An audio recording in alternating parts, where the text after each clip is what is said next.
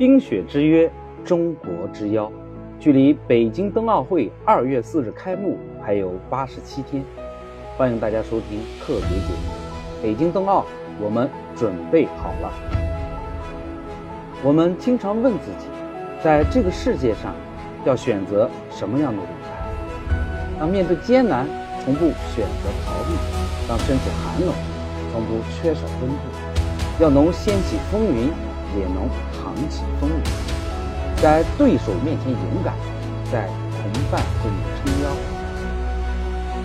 当需要或者被需要，都聚成力量、勇气与爱，用眼界去观望世界，然后不停地向前飞，燃烧心中的火，握紧手里的光，在更大的舞台熠熠发光。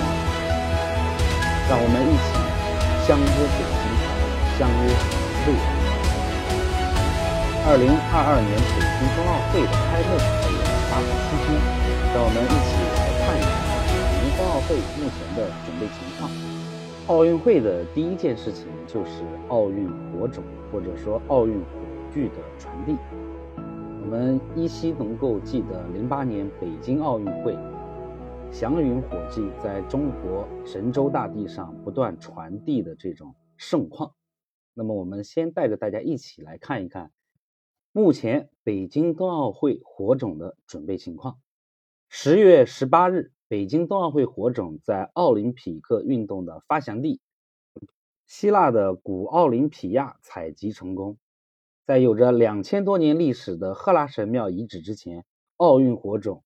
在自零八年为北京点燃之后，再次为北京点燃。十月十九日，北京冬奥会火种交接到了北京冬奥组委会副主席于再清的手中，火种交接仪式顺利完成。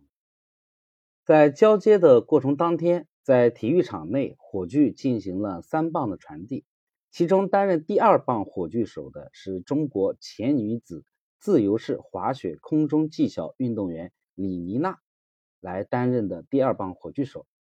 李妮娜呢，目前是中国雪上项目到目前为止最优秀的运动员之一，曾经分别在2006年的都灵冬奥会和2010年的温哥华冬奥会上两次获得银牌，并在2005年至2009年三次收获了世锦赛的冠军。让我们一起为李妮娜鼓掌。北京重在创造历史，成为了第一个同时举办过夏季奥运会和冬季奥运会的城市。我们都知道，零八年奥运火炬的创意叫做祥云。那么这次北京冬奥会的火种灯创意源自于中华第一灯——西汉长信宫灯。长信宫灯出土于河北，是两千多年前的西汉宫灯，造型轻巧华丽，设计巧妙环保。长信就是影红的信念，代表着人们对于光明和希望的追求和向往。飞舞的红色丝带环绕在火种灯顶部，与火炬飞扬的视觉形象统一，象征着拼搏的奥运精神。可以说。这一次的长信奥运火炬，表达了中国民族优秀传统文化与奥林匹克精神的完美契合。第二件新闻事件就是北京冬奥会的奖牌已经在十月二十六日正式的发布了。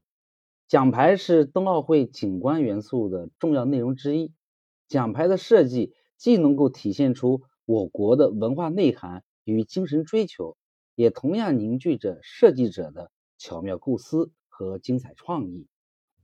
大家可能都还记得，我们零八年的奥运奖牌是金镶玉。那么，我们一起来看一看二零二二年北京冬奥会的奥运奖牌又是什么样的设计。这一次北京冬奥会的奖牌由圆环加圆心构成牌体。形象来自于中国古代的同心圆玉璧，共设五环，五环同心，同心归圆，表达了中国的天地合、人心同的文化内涵，也象征着奥林匹克精神将世界人民聚集在一起，共享冬奥的荣光。同时，奖牌造型质朴简洁，体现了北京冬奥会简约、安全、精彩的办赛要求，并且与我们零八年的北京奥运会奖牌金镶玉互相辉映，真正的展现了北京作为双奥之城的文化传承。第三个北京冬奥会的具体的准备事项是北京冬奥会的制服。融合了山水画与雪山图景的元素。制服是工作人员、技术专员和志愿者的专属身份标识，是传播奥林匹克精神、传递中国的文化理念、展示中国优秀传统文化和当代发展结果的一个重要的载体。同时，制服也会成为一张最为独特的冬奥会名片。本次的冬奥会制服装备呢，是十月二十七日正式的在京发布，也就是距离冬奥会开幕倒计时整整一百天之际。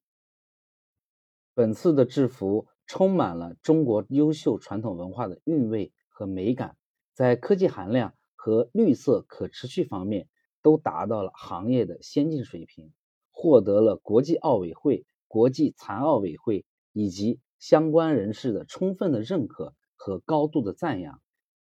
还有不到三个月，八十七天，北京冬奥会即将拉开大幕，全世界的目光都将再度聚焦中国，聚焦北京。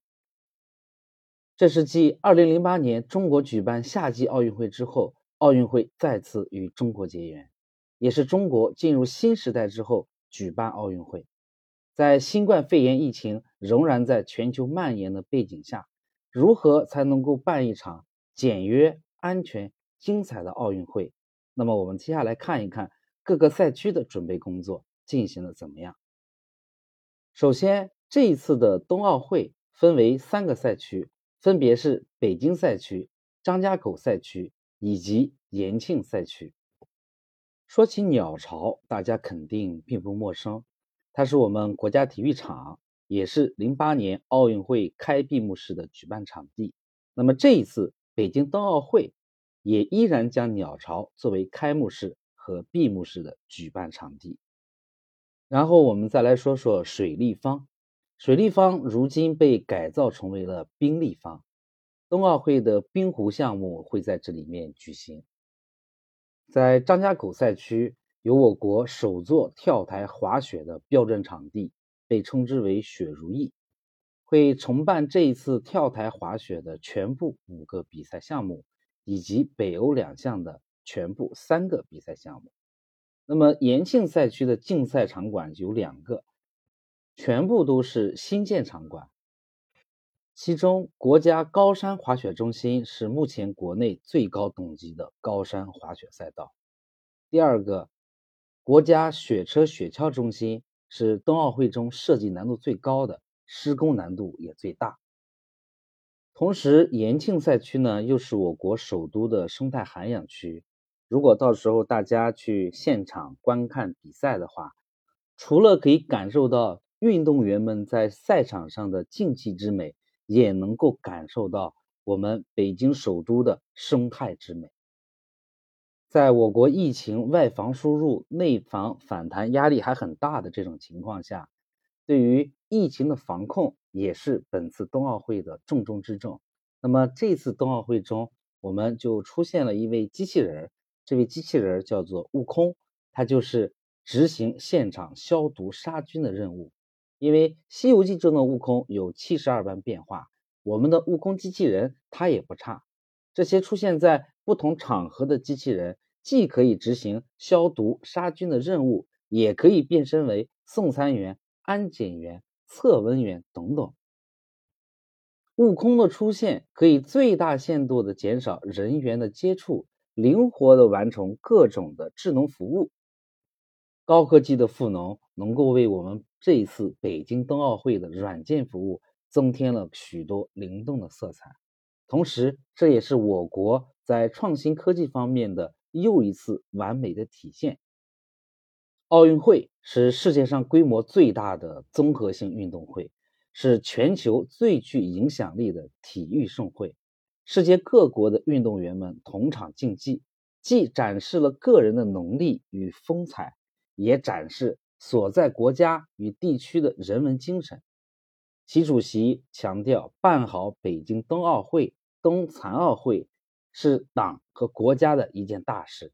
是我们对国际社会的庄严承诺。从目前各个赛区的硬件设施、软件服务、疫情防控等多个方面来看，北京冬奥会的各项筹备保障工作已经准备就绪。北京这座从夏季奥运会走向冬季奥运会的双奥之城，将成为百年奥运新的里程碑。让我们一起为北京喝彩！让我们一起为奥运健儿喝彩！相约北京，相约未来。